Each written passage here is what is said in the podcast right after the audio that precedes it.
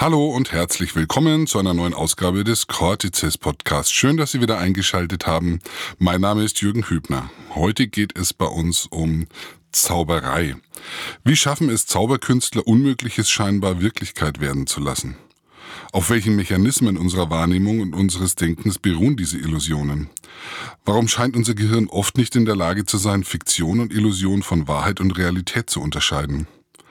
Seit einigen Jahren werfen Psychologen und Hirnforscher einen experimentellen Blick in die Trickkiste der Zauberkünstler. In der Hoffnung, aus deren Wissen über Illusionen mehr über die Fallstricke menschlicher Wahrnehmung und Kognition zu erfahren. Meine Kollegin Brynja Adam-Radmanitsch hat Thomas Fraps interviewt und ich wünsche Ihnen jetzt wie immer viel Spaß und viel Freude beim Erkenntnisgewinn. Ich freue mich heute, Thomas Fraps zu Gast im Podcast zu haben, einen Zauberkünstler mit besonderem Verhältnis zur Wissenschaft. Herzlich willkommen. Herzlich willkommen, ja, danke für die Einladung. Ich habe überlegt, wie ich Sie denjenigen unserer Hörerinnen und Hörern vorstelle, die Sie noch nicht auf der Bühne erlebt haben. Ich versuche mal mit meinem Eindruck von Ihrer Arbeit, denn es hat mir bei ähm, Ihrem letzten Auftritt bei uns sehr viel Freude gemacht, wie Sie Zauberkunst mit einer Rolle als Fake-Wissenschaftler verbinden und wie Sie Wissenschaftssprache und Inhalte nehmen und ganz herrlich in absurd komischen Nonsens kippen lassen. Wie, wie, nennen Sie das? Ist das Zauberkunst mit Comedy? Ist das Wissenschaftskabarett? Gibt es da einen Namen für? Ähm, ich habe mir da noch keinen schlagkräftigen Namen überlegt, sondern das kommt so sozusagen von innen raus. Ich habe Physik studiert, da bin Diplom-Physiker, habe es nie ausgeübt, bin dann gleich Zauberer geworden, aber war es schon zehn Jahre vorher. Mhm. Ich würde ähm, äh, ich würde äh, Comedy-Zauberkunst dazu sagen mit wissenschaftlichen Präsentationstexten. Das klingt natürlich sperrig und ist nicht äh, marketingtechnisch gut. Es hat mich mal jemand bei den Münchner Wissenschaftstagen ins Programm geschrieben mit Wissenschaftszauberer.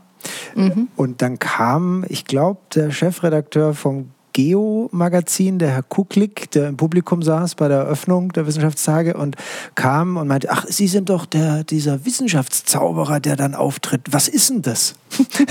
und ähnlich, ich konnte es ihm nicht genau erklären. Ich habe gesagt, gucken Sie halt einfach. Und das war dann ganz nett. Dann hat er noch während der Vorführung einen, Tweet abgesetzt. Ja, unterhaltsam, verblüffend. Aber ich versuche ähm, auch in einem Programm mit einem Kollegen, dem Pitt Hartling in Metamagicum, ein ganzes Theaterprogramm ist das abends, abendfüllend, ähm, mit Zauberkunststücken, also dem Handwerk oder Kunsthandwerk des Zauberns, ähm, wissenschaftliche Themen zu illustrieren. Also wenn man jetzt über Relativitätstheorie oder Quantenmechanik nachdenkt oder schon mal gelesen hat auf populärwissenschaftlicher Ebene, dann hört sich das an wie Zauberei. Mhm. Und ähm, das heißt, so ist es ursprünglich entstanden durch das Vorwissen aufgrund des Studiums äh, dem Gefühl, ui, das sind ja staunenswerte Vorgänge, die da real existieren. Und was wir als Zauberer machen, ist hoffentlich, wenn es richtig und gut vorgeführt wird, auch staunenswert.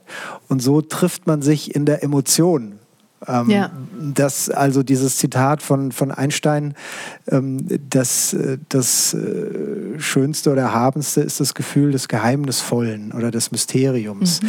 Und das liegt am, an der Wiege von Kunst und Wissenschaft. Äh, und wenn man die Zauberkunst auch als Kunsthandwerk betrachtet, würde ich sagen, äh, ist das End Ziel des Zauberns, zumindest in meinem Fall und das vieler Kollegen, das Publikum zum Staunen über etwas scheinbar Unmögliches anzuregen. Mhm. Also was eben genau die Naturgesetze, die man bisher kennt, komplett auf den Kopf oder außer Kraft setzt.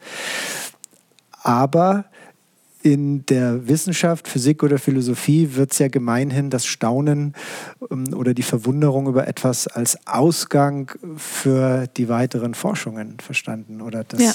das äh, was, denke ich, ähm, ein Antrieb, ein Motivationsanstoß und eine Faszination.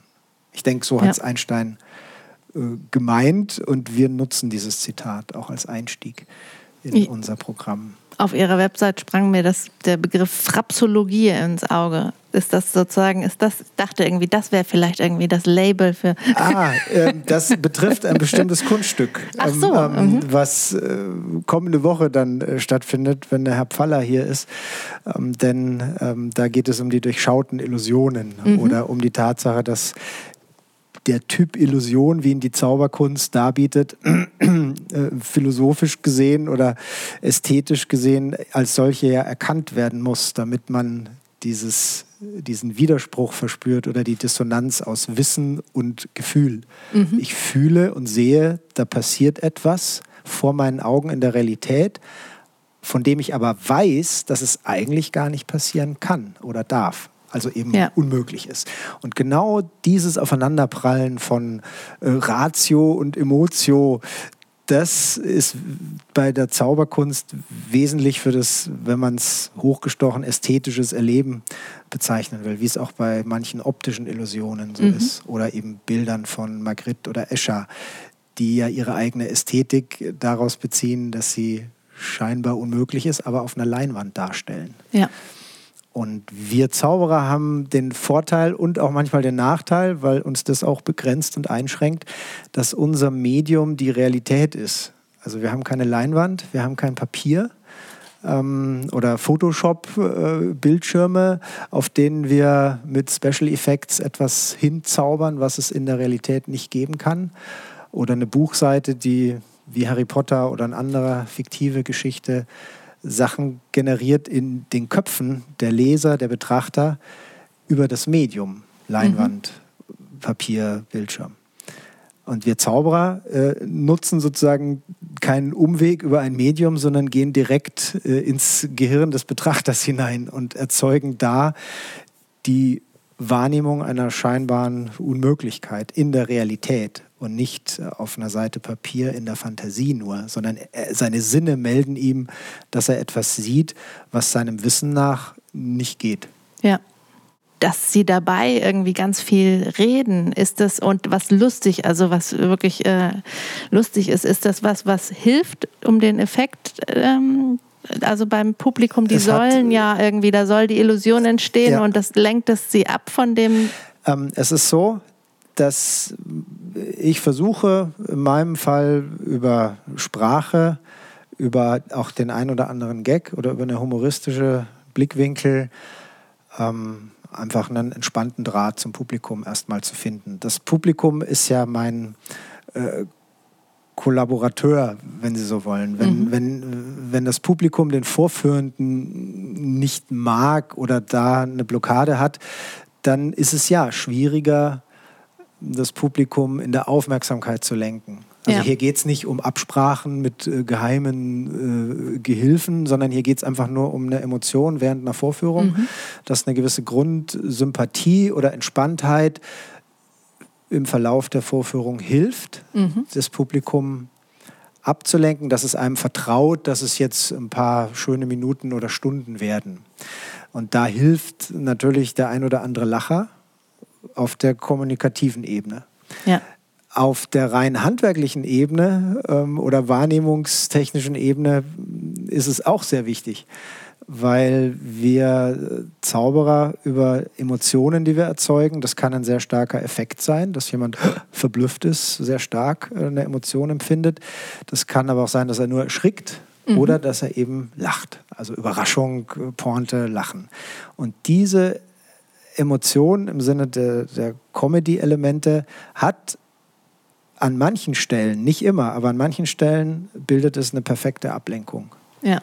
Aus zwei Gründen. Das erste ist, man hat eine diffuse Aufmerksamkeit für ein, zwei Sekunden. Also wenn es um visuelle Dinge geht, ähm, kann ich jetzt nicht den Gorilla über die Bühne laufen lassen, äh, wie in dem berühmten Video, aber ich kann Dinge tun, mal in die Tasche langen, etwas wegstecken und dabei vielleicht heimlich etwas anderes mit aufnehmen, sodass diese Geste überhaupt nicht äh, so richtig wahrgenommen wird als verdächtig, mhm. weil man halt gerade eine Sekunde oder zwei lacht.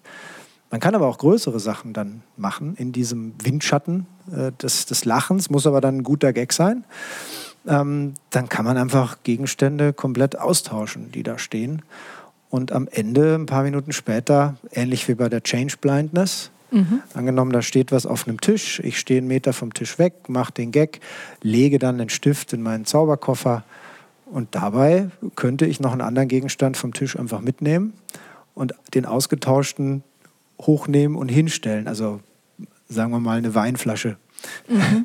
die offen war und dann wieder verschlossen ist. Und dann zehn Minuten später kommt die magische Geste und diese Weinflasche, die scheinbar unberührt da eine Viertelstunde stand, ist wieder verschlossen, die Zeit mhm. ist zurückgelaufen und dann kann ich sie aushändigen als Geschenk einem Zuschauer, der mir geholfen hat. Mhm. Also dem Elefanten kann ich da nicht erscheinen lassen in einem Lacher-Windschatten, aber man kann ähm, visuelle Dinge untergehen lassen. Ja. Und nicht bei allen Zuschauern vielleicht, aber die Wahrscheinlichkeit erhöhen. Und das andere ist wirklich die konkrete Erinnerung. Also da geht es gar nicht so sehr um visuelle Sachen und das ist mittlerweile, glaube ich, sogar wissenschaftlich auch untersucht oder bewiesen, dass ähm, starke Emotionen ähm, das Kurzzeitgedächtnis oder was sich da drin befindet, nicht direkt überschreiben, aber ein bisschen so überfluten, dass gewisse Dinge nicht ins Langzeitgedächtnis übergehen. Ja. Das heißt, ähm, wenn ich etwas vergessen lassen möchte im Publikum, dass etwas Bestimmtes passiert ist, dass ich vielleicht einem Zuschauer eine Frage gestellt habe zu einer bestimmten Sache, die mir vielleicht eine Information gibt. Mhm. Und ich aber nach der Frage einen guten Lacher setze oder einen starken Effekt, der die Leute zum Lachen, Staunen, Klatschen bringt für ein paar Sekunden, dann ist die Wahrscheinlichkeit hoch, dass die Frage, die ich dem Zuschauer gestellt habe, komplett in Vergessenheit gerät. Und dann kann es schon mal sein, dass man rückwirkend versucht, beim Erinnern, oh, wie ging denn der Trick? Oh, hm. Wenn man das nicht erinnert, bestimmte Momente, dann ist es unmöglich zu rekonstruieren, wie der Trick eigentlich funktioniert. Und so nutzen Zauberer auch mal bei einem Kartenkunststück, mal in der Mentalmagie die Elemente von Comedy oder starker Emotion, um dieses hochwahrscheinliche Vergessenlassen von bestimmten Details zu erzeugen. Das heißt, ähm, man könnte sagen, dass Zauberkunst angewandte Wahrnehmungspsychologie ist. Das ist ein großer Teil, neben gewissem ja. schauspielerischen Element vielleicht, mhm. auch wenn ich mich nur privat darstelle, aber wie jeder, der Vorträge hält, auch etwas über die Präsentationstechniken lernt. Ähm, in handwerklicher Ebene hat Zauberkunst neben Falltüren, schnellen Fingern, Spiegeln, technischen Hilfsmitteln mhm. ähm, oder der reinen Fingerfertigkeit, ähnlich einem Pianisten, die man sich punktuell auch in der Virtuosität aneignen muss, für manche Kartenkunststücke zum Beispiel, mhm. hat es immer, wenn man es gut vorführen möchte und um die volle Wirkung zu entfalten, diese psychologischen Elemente, die auf Wahrnehmungspsychologie, aber auch Kognitionspsychologie beruhen. Also wir täuschen nicht nur das Sehen oder Hören, die reine Perzeption, sondern versuchen zumindest, wie gerade erwähnt, auch andere Bereiche ähm, der Wahrnehmung und des Denkens ähm, so weit in die Irre zu leiten, dass unsere geheimen Dinge, die wir tun müssen, damit am Ende die unmögliche Pointe herauskommt, komplett verschwinden. Also damit das wirklich unsichtbar wird, mhm. damit sie nicht den Ansatz einer Idee haben. Das ist die Theorie. ähm, weil ein Zauberkünstler, ein, ein, sehr guter Kartenzauberkünstler, Simon Aronson, der hat vor 20, 30 Jahren mal in einem seiner Bücher, Zauberbücher, sehr schön geschrieben, den Unterschied zwischen Rätsel und einer Unmöglichkeit. Und der hat mhm. geschrieben, dass die Zauberer versuchen sollten, nach unmöglichen Illusionen zu streben. Denn es ist ein himmelweiter Unterschied, einfach nur nicht zu wissen, wie etwas funktioniert also ein iPhone oder mhm. ein Automotor vielleicht im Detail, oder der Tatsache zu wissen, dass etwas unmöglich funktionieren kann. Ja. Und das Letztere ist das, was sich dann anfühlt wie Zauberei, wenn es trotzdem mhm. passiert, obwohl man weiß, dass es eigentlich nicht passieren kann. Und dazu muss ich ja die Wahrnehmung des Publikums lenken und nicht nur ablenken. Also ich muss mhm. an jeder Stelle des Kunststücks lenken und auch aufpassen, dass wir die Methoden, die Zuschauer erfinden, aber die falsch sind, ausschließen. Mhm. Also ähm, das ist die unsichtbare, der unsichtbare Kampf, den wir führen. Wenn wir 100 Zuschauer haben und ein Kunststück vorführen, dann sind vielleicht, sagen wir mal, 10, 15 verschiedene Lösungen im Kopf mhm. bei einigen Zuschauern. Aber vielleicht ist nur die ein, eine davon die richtige oder gar keine. Wenn jemand aber plausibel es sich anfühlt und er denkt, ach, ja, der ist halt vorher gekommen, hat fünf Stunden vorher da an der Decke drei oder vier Kameras installiert, die triangulieren jetzt das Buch, aus dem ich mir ein Wort denken soll. Dann macht er eine so. Solche Lösungsansätze äh, sagen mir Zuschauer manchmal nach der Vorführung, mhm. wenn sie selber Programmierer und Elektrotechnikingenieur mhm. sind. Mhm. Ich selber wüsste gar nicht, dass das technisch geht. Dieser Experte aber ist fest überzeugt davon, dass ich das gemacht habe, weil er weiß, dass es geht. Ja. Für, aber die Lösung, das ist 100 Jahre alt, das Kunststück, was ich damals gezeigt habe, von der Methodik her. Mhm. Leicht variiert, aber trotzdem im Kern sehr alt. Und hätte man auch und hat man ohne Computer und Kameras vor 100 Jahren schon gezeigt. Ja. Das habe ich ihm auch gesagt. Er war dann verblüfft. Aber das ist genau der Punkt, dass eine Unmöglichkeit nur dann existiert, wenn im Moment der magischen Pointe das Gefühl auch dabei mitschwingt, ja, aber das geht doch gar nicht, was ich gerade sehe. Ja. Aber wenn ihm eine Lösung vorher schon einfällt oder kurz danach, dann ist es wie so eine Seifenblase, die platzt. Mhm. Also dieses wirkliche Gefühl des Staunens bekommt dann einen Kratzer oder platzt sogar. Mhm. Aber das Tragische daran ist, dass es aus der falschen Lösung platzen kann. Ja. Und das will man ja auch nicht. Das und ich muss versuchen ja. zu lernen, also mhm. so ein mhm. Feedback-Prozess, mhm. zu lernen, was könnten Zuschauer denken, wie es geht. Und das muss ich in der begrenzten Zeit, die ich für ein Kunststück habe, auch ausschließen. Mhm. Ähm, also da habe ich vielleicht fünf oder zehn Minuten. Und wenn ich jetzt weiß, ach so, es gibt Zuschauer, die denken, das hat was mit irgendwelchen Kameras an der Decke zu tun. Ja, wie schließe ich denn das aus? Also unsichtbare Technik. Wie mache ich das? Mhm. Ich kann ein Kartenspiel, kann ich zur Untersuchung geben oder am Ende verschenken das ist eine Geste, dann ist klar, aha, da ist wohl nichts dran präpariert. Obwohl ich dachte während der Vorführung, aber dann könnte er es ja nicht verschenken, der Zauberer. Damit ist diese Lösung ausgeschlossen durch eine Geste, die ein paar ja. Sekunden dauert. Mhm. Aber wie schließe ich, oder indem ich mir die Ärmel hochkremple, bevor was verschwindet in der Hand, äh, ja. weil man immer denkt, ach, die Ärmel. Also mhm. das macht man eben, bevor es verschwindet und nicht danach. Und so weiter. Aber man muss erstmal diesen Lösungsraum kennenlernen im Laufe der Jahre, um dann das Kunststück besser zu machen. Gibt es denn Leute, die schwerer zu täuschen sind? Also die einfach durch zum Beispiel Ausbildung irgendwelche, es gibt ja Leute, die ständig in irgendwelche Räume kommen und sofort wissen, wo alle Notausgänge und alles sind. Also die so trainiert sind, alles zu durchschauen, die irgendwie schwer zu täuschen sind. Ja, hin und wieder gibt es Zuschauer, die sich äh, selten, aber die sich nicht so wirklich auf das Spiel einlassen. Also die übertrieben gesagt mit verschränkten Armen da sitzen und analytisch gucken und sich der Präsentation praktisch sperren. Also mhm. die äh, jetzt nicht mit Ohrschützern da sitzen, aber die einfach wirklich nur mit diesem Tunnelblick äh, und Röntgenblick analytisch gucken. Aber das wäre so, wie wenn sie in einem, ja, nochmal der Pianist, in einem Konzert eines guten, sehr guten Pianisten oder von Lang Lang oder Horowitz immer nur da sitzen würden und überlegen die ganze Zeit, oh, welchen Fingersatz nimmt der jetzt da für die Mondscheinsonate? Das würde ich gern, ah, also da verschließt man sich ja. automatisch dem Erlebnis, um das es Freude eigentlich auch, ne? geht. Ne? Ja. Das meine ich mit analytischem Ansatz. Ja. Ähm, und das passiert hin und wieder bei so kleineren Kunststücken im Close-up-Bereich, sagen wir. Also nicht auf der Bühne, sondern so wie hier jetzt am Tisch mit zwei, drei, vier mhm. Personen. Mhm. Und man zeigt kleinere Kunststücke mit Karten oder Münzen.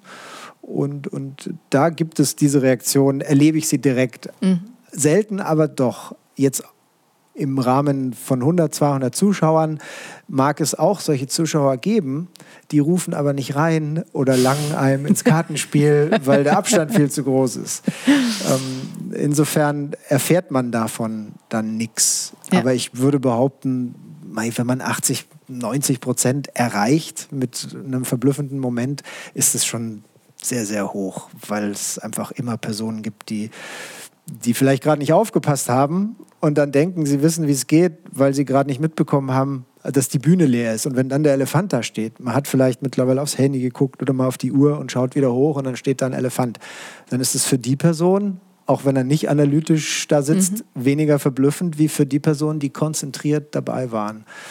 Also solche Fluktuationen gibt es natürlich auch. Aber die, die äh, wie soll man sagen, die Quote an Zuschauern, die sich dem Charme des Zauberns, es ist ja ein Spiel, ja. Äh, ein, eine spielerische Kommunikation. Man sagt, hey, schaut mal, so könnte die Welt oder die Naturgesetze auch sein. Mhm. Äh, man, man, stellt alternative Fakten sozusagen vor im spielerischen Sinn, die auch als solche zu erkennen sind, weil es unmögliche Dinge sind. Und es ist ja nicht Kunstfälschung. Ich fälsche ja. eine Realität für ein paar Sekunden, die sofort als Fälschung erkennbar ist, sich aber wahnsinnig echt anfühlt. Mhm. Ähm, also schon gut äh, gefertigt sein muss. Ähm, aber es wird niemand enttäuscht sein wie bei einem Kunstfälscher, wenn er erfährt, dieser Campendonk ist nicht echt. Dann fliegt der ja. Beltraki auf und die Besitzer sind enttäuscht.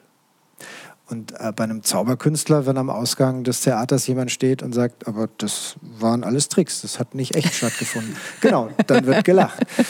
Das ist bei Mentalisten manchmal anders. Ja. Also bei Menschen, die behaupten, sie können Gedanken lesen. Ja auch wenn die am Anfang so eine Art Disclaimer machen oder sagen, ja, ich war früher Zauberer, jetzt bin ich Mentalist, die Phänomene sind ja nicht, ich zerschneide ein Seil, mach's wieder ganz oder sowas, sondern die Requisiten, wenn Sie so wollen, sind Gedanken und Gefühle oder Entscheidungen eines äh, Zuschauers. Mhm. Und das hat hohe emotionale Wirkung, aber es ist erstaunlich, wie viele Zuschauer äh, Ob es da einen Disclaimer gibt oder nicht, sei vollkommen dahingestellt. Das ist jedermanns künstlerische Entscheidung, ähm, das zu machen. Wirklich glauben, dass das jetzt echt war oder dass es rein psychologisch ist und ohne Trick abläuft im Sinne einer ja. präparierten Karte oder eines kleinen technischen Hilfsmittels oder so. Meinen Sie, dass es deswegen äh, diese Art äh, von Illusionen auch einen aufklärerischen ähm, Auftrag hat? Also Sie sind ja auch in der GWOP, das, ähm, um wahrscheinlich auch missbräuchliche Verwendung ja. aufzuklären, oder? Also, ja, ja. also äh, das hat eine lange Geschichte. Ähm, also da ich lese da gerade viel drüber, weil mich das sehr interessiert, eben diese, weil ich selber zumindest die Ausbildung des Physikers habe und Zauberer als Beruf bin und von der Leidenschaft her es gab es schon vor 130 Jahren, äh, 1870, 1880, dass äh, damals diese spiritistische Bewegung, die Seancen, das waren nach heutigen Erkenntnissen alles äh, Tricks und kleine Betrügereien nicht alles ist aufgeklärt im Sinne von, ich weiß, wie der Trick geht. Mhm. Aber das heißt ja nicht, dass es ein echtes Phänomen dann deswegen ist, nur weil man ja. es nicht durchschaut. Da gibt es auch viele Zauberkunststücke in der Historie, die bis heute nicht erklärt sind, weil sie der äh, äh, Erfinder für sich behalten hat. Ähm, aber ähm, ja, man kann das erste Buch, in dem Zauberkunststücke erklärt sind, ähm, The Discovery of Witchcraft von 1584 von Sir Reginald Scott, der wollte klar machen, dass die Hexen äh, nicht verbrannt werden müssen, mhm. weil die hüpfen halt da jetzt banal gesagt ein bisschen um den Kessel rum, werfen ein paar Hähnchenfüße rein und brauen einen Zaubertrank, aber das hat nicht die Wirkung, die vorgegeben wird. Mhm. Ähm, und man muss sie deswegen nicht verbrennen, weil man auch keine Angst haben muss, genauso wie ein Messer nicht wirklich durch den Unterarm geschoben wird. Also er hat im letzten Drittel des Buches Kunststücke erklärt, die die damaligen Straßenzauberer und Juggler, wie sie hießen, ähm, benutzt haben, ja. um, um, aufzuklären, auch was das Prinzip der Illusion ist. Und äh, ja, es geht die Legende, dass das Buch dann verbrannt wurde von äh, König James I., dass der die ganze Auflage hat verbrennen lassen, weil das schon also sehr aufklärerisch war für mhm. die damalige Zeit und in den Kontext gefallen ist, in dem Aufklärung als solche 1584 ja noch kaum existiert hat als, nennen wir es mal, Geistesverfassung oder Haltung. Aber ja, ich würde es definitiv so sagen. Und in diesen historischen Beispielen, Henry Slade, de, ähm, Neville Maskelyne, einer der berühmtesten Gerichtsfälle in England, ähm, das Medium ähm, Darwin, Charles Darwin, hat sich mit äh, Alfred äh, Wallace Russell gestritten. Darwin hat gesagt, das ist ein Betrüger, der Slade. Ich gehe da gar nicht erst hin zu den Seancen. Und ähm, äh, der Wallace, so, Entschuldigung, der hat, der hat es fest geglaubt. Also ja. der Co-Erfinder der Emotion, der war fest ja. überzeugt davon. Und äh, dann gab es einen Herrn Lancaster, ich glaube, ein, ein Kompagnon von Darwin, und der hat dann den Slade angeklagt. Und dann kam es zum Gerichtsfall. Und dann hat erst der Lancaster äh, versucht zu erklären, wie Slade das macht. Und dann haben die den da ziemlich auseinandergenommen, weil, äh, so, und dann wurde Meskeline in den Zeugenstand berufen, also ein damals sehr bekannter, berühmter und heute noch sehr verehrter äh, Zauberkünstler in Zaubererkreisen, ein genialer Kopf mit seinem Kompagnon David Devant. Ähm, und der hat dann Methoden gezeigt, wie die Schrift auf den Schiefertafeln erscheint, die sich dann der Slate hat zeigen lassen, weil die besser waren als die, die er angewandt hat.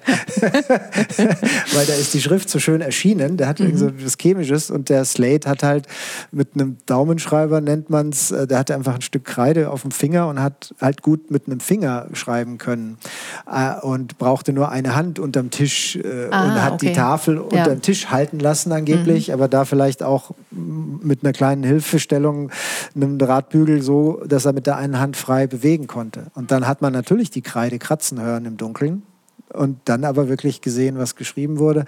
Und die Informationen, äh, der war ja immer zwei, drei Tage bevor er die Seancen hatte in der Stadt und hatte einen Kompagnon, so wie Uri Geller auch, der den Chippy Strang hat als geheimen Helfer, der immer mit ihm reist, der eigentlich nie auftaucht in der Presse und sonst wo. Aber da wird viel Arbeit im Team erledigt. Aber, um es auf den Punkt zu bringen, es waren immer Zauberer auch zugegen, die damals geholfen haben, lange schon vor Randy und Geller.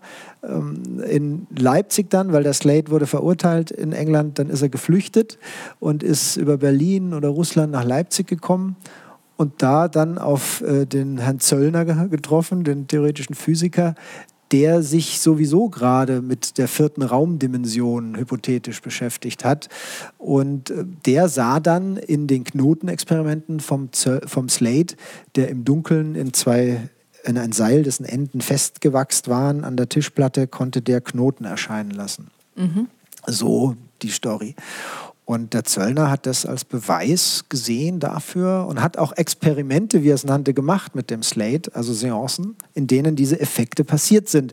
Und dann wurde Fechner und Weber und Wund, äh, die älteren Herren damals und Gründer, wie der Wund von dem ersten experimentellen Psychologie-Lehrstuhl äh, an der Uni Leipzig. Der Wund war nicht überzeugt, aber äh, soweit ich es in Erinnerung habe, der Weber und der Fechner auch. Und die haben zwar schon gedanklich äh, gesagt, ja, da könnten Tricks auch dabei sein, also waren, aber haben nichts entdeckt mhm. und haben daraus geschlossen, dann muss es echt sein. So wie damals das Nature Paper über Uri Geller. Die Physiker äh, sind nicht diejenigen, die das Beobachtungsinstrumentarium haben, um, äh, nennen wir es mal, vorsätzliche Täuschung zu erkennen oder das Betrug. Da braucht man Detektive ja oder Zauberer oder von mir aus Hütchenspieler noch eher, weil die die ja. psychologische Seite, mit der sich ein Physiker ja nicht auseinandersetzen muss. Genau. Die Natur lügt ja nicht mhm. auf der Ebene der Elementarteilchen. Man, versucht, man geht davon nicht aus, dass da vorsätzliche Täuschung dahinter steckt. Also das, aber gut, wäre interessant. ähm, nur ähm, und deswegen können die gar nicht mit ihrem Instrumentarium das erkennen und ein bisschen Hybris ist, glaube ich, auch dabei, so nach dem Motto, naja, das würden wir aber ja erkennen. So intelligent ja. sind wir schon. Ja. Wir, wir, würden das schon erkennen, wenn das ein einfacher Trick wäre. Mhm. Und diese Kombination macht es dann so fatal, dass Uri Geller tagelang in irgendwelchen Labors in Stanford untersucht wird und am Ende Nature Paper rauskam.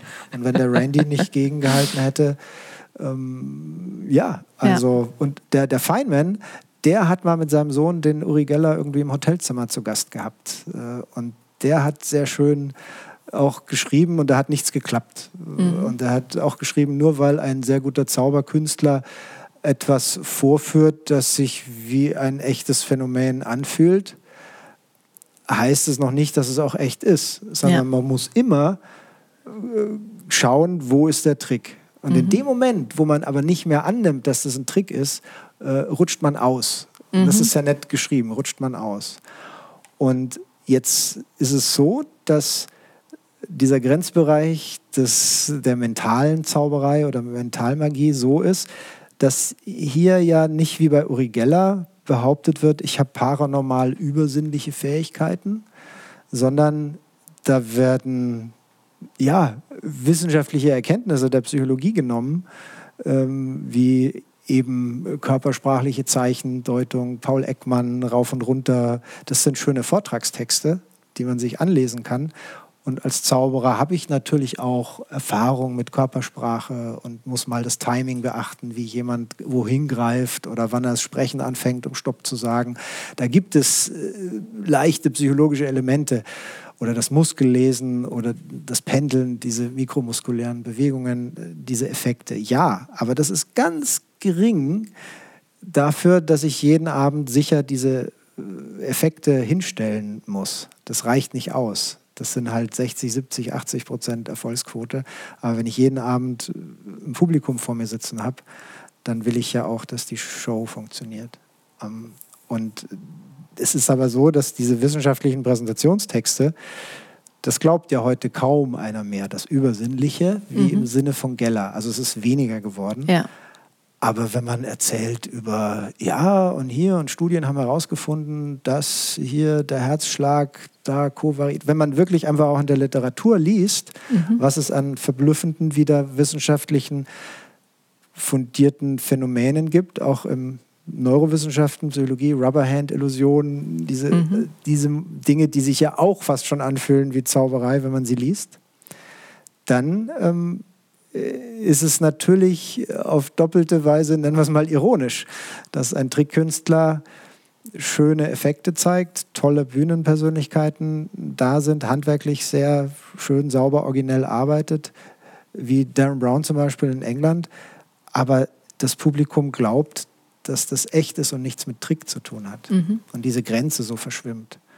Und wenn dann natürlich auch ja, äh, Sachbücher geschrieben werden in den, von den Autoren, hat man natürlich noch den Priming-Effekt, dass Menschen, die äh, in diesen Büchern Körpersprache erklärt bekommen oder Hypnose und Suggestionstechniken, dann in deren Show gehen, ins Theater und auch Journalisten das dann halt einfach in ihrer Besprechung der Show so schreiben. Mhm. Dass da ja keine Tricks nötig sind, wie bei anderen, sondern dieser Mensch erkennt äh, an den körpersprachlichen Zeichen oder kann Menschen so beeinflussen, dass sie sich auf eine bestimmte Art verhalten.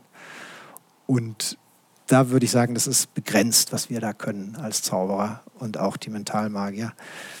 Und da ist ein sehr hoher Trickanteil dabei, damit die Illusion sicher auf die Bühne gestellt werden kann.